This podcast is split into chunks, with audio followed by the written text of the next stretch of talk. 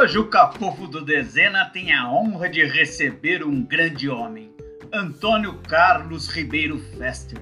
Tive que estender um tapete vermelho até a porta.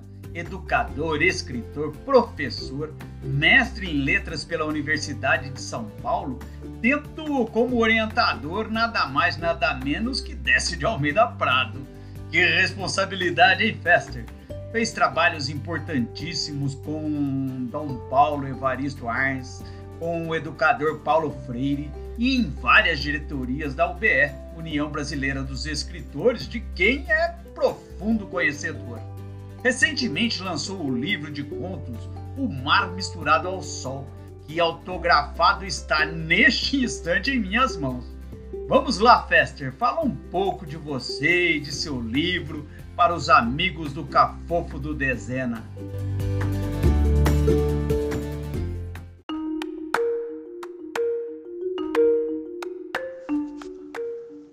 O mar misturado ao sol.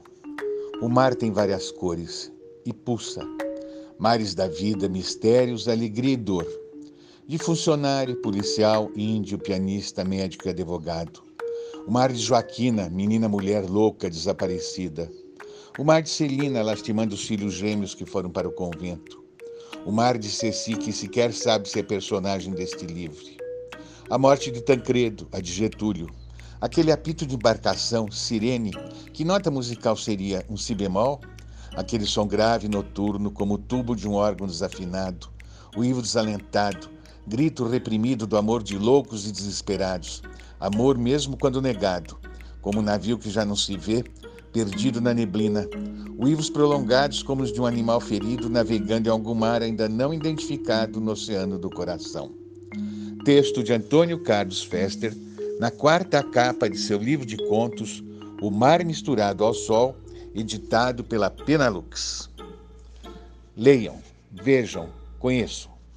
Eu sou Antônio Carlos Fester, autor do livro O Mar Misturado ao Sol, mestre em letras pela USP, tem um outro livro de contos mais antigo, chamado Mar Tem Várias Cores. Trabalhei com Dom Paulo Evaristo Ars e com Paulo Freire.